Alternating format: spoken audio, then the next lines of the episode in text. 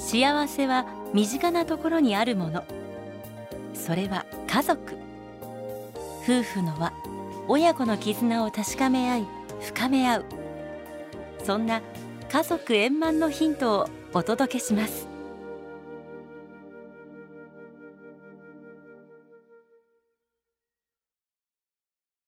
家族円満。第1266回。この番組は天理教導遊者がお送りします。ジャカルタの交通事情と家族の姿勢に見習う。インドネシア在住播磨博私が2019年の夏に天理教インドネシア出張所勤務の御用をいただいてから丸4年が経ちました。その間にはコロナに感染したりいろいろなことが起こりましたが現地の共有の方々が心を尽くしてくださるおかげで何とか務めさせていただいています。さて突然ですが皆さんはジャカルタの交通事情について見聞きされたことはありますか？毎日時間を問わず各所で起こる大渋滞。その渋滞する車の隙間を縫うように走り時に自転車専用道路や歩道を逆走するバイクの列。その交通状況の悪化に追い打ちをかけるように進められる道路工事と電線地中化工事。道端のそこかしこにたむろするバイクタクシーの運転手たち。そんな中でわずかなチップを目的に道路の混乱を収めようと勝手に仕切り出す交通整理おじさんの介入で状況はさらに悪化。これがジャカルタ市内の一歩屋外に出た時の日常です。こうした交通事情が原因で車での移動の際時間を大幅に取られることにいつも不便を感じていたので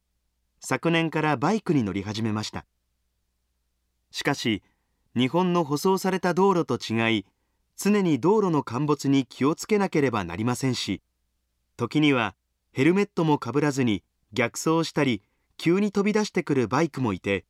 いつでも四方八方に注意を向けていなければ危険です。それまでバイク運転未経験だった私は当初その状況におじけづいて道路の真ん中でエンストを繰り返していました。そんな中でもバイクであちこち移動をしていると徐々に見えないルールが分かってきました。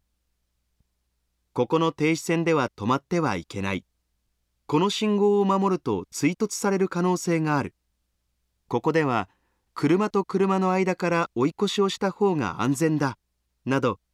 一見危険運転をしているようでも実は現地の交通事情に即していて安全だということがたくさんあったのです。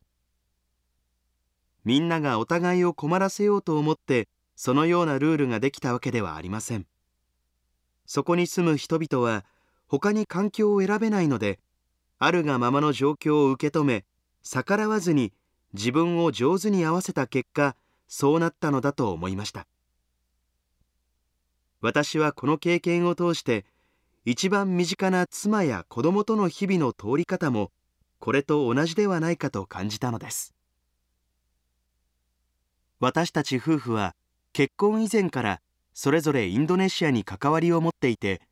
私自身インドネシアで神様の御用を務めることを学生時代から望んでいました。とはいえジャカルタに住み始めた当初はわからないことだらけでした。どこで何を買えばいいのか公共料金はどこで支払えばいいのか人との付き合い方や場面に応じた服装など御用以前の日常生活の基本を一つ一つ家族で学んでいきました。当時9歳と5歳の子どもたちにとっては環境が急激に変化し言葉もわからない土地でいろいろと苦労をしたと思いますが与えられた状況の中で精一杯頑張ってくれました。ジャカルタ赴任の御用をいただく以前のことですが私は新婚当初は夫婦の間の衝突を避けるために言うべきことを言わずに自分の心の中でせき止めることがたびたびありました。その上私には自分が正しいと思ったことを曲げないという悪い癖があります。さらには元来の心配性から家庭の外で起こる出来事にも自分の心をうまく合わせることができず心はいつも疲れていました。親神様はそんな私の心遣いを心配してくださったのか。結婚して5年が経つ頃私はバセドウ病を発症しました。バセドウ病は甲状腺ホルモンが過剰に分泌されることで全身にさまざまな症状を引き起こす病気です。私の場合目に見えて身体的に疲れることが多くなりました。朝起きた時からすでに徹夜をしたような気だるさと運動した翌日に全身筋肉痛になった時のような疲労感があるのです。少し動いただけで心臓がバクバク音を立てすぐに疲れてしまうので休息を取りながらでないと何事もままなりません。それまでは病気もせず健康な体を神様からお貸しいただいていると思っていたので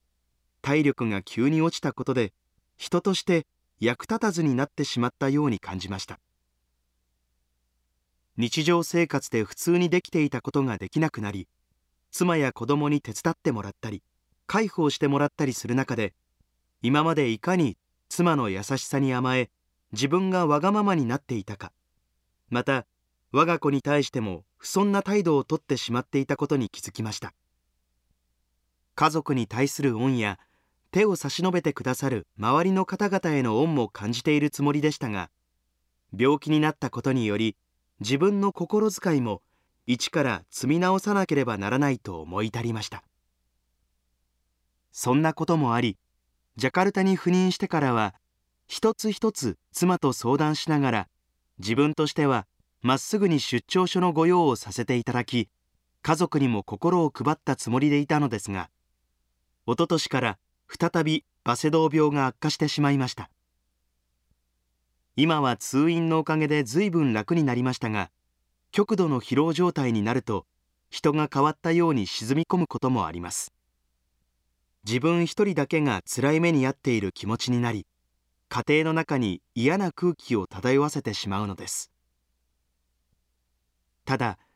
私にとって幸せなのは辛い状況にあってもあるがままの私を受け止め笑って勇気づけてくれる妻が隣にいることです。またこんな父親でも調子が悪い時には気遣ってくれ冴えない笑い話にも付き合ってくれる子供たちのおかげで毎日心晴れやかに過ごすことができます。ジャカルタの過酷な交通事情の中でも軽やかに運転するドライバーのように何が起こってもあるがままを受け入れ状況に逆らわずに心を合わせてくれる妻や子どもたちの姿勢を見習って日々努めていきたいと思います。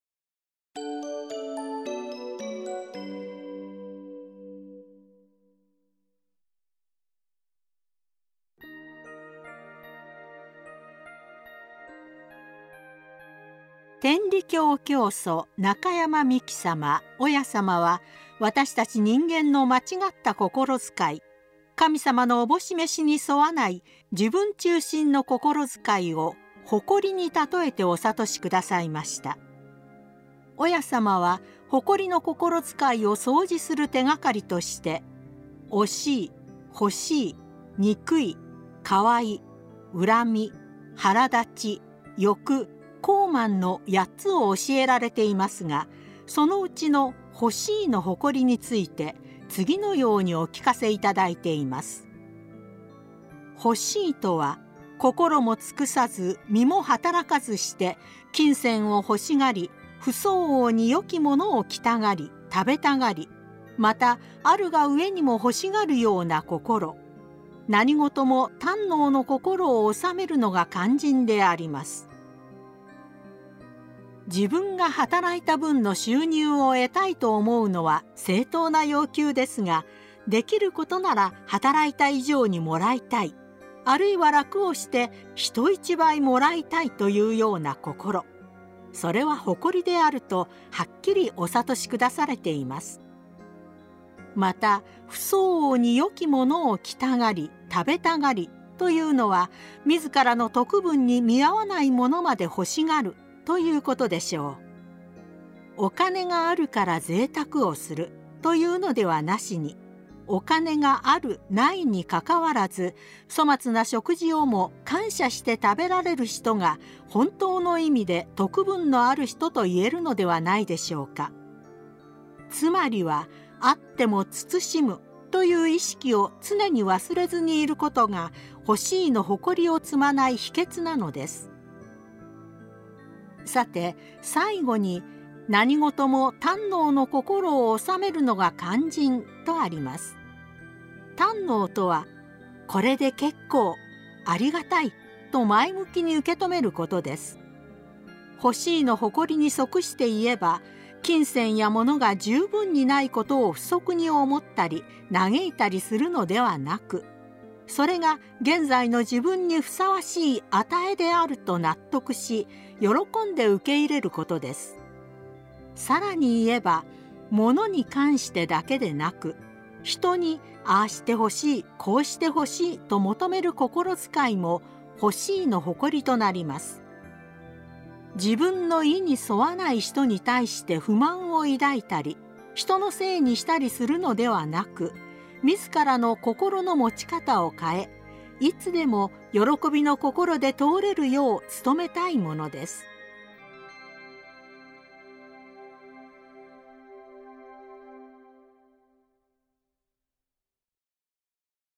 家族円満。第1266回。天理教導遊者がお送りしました。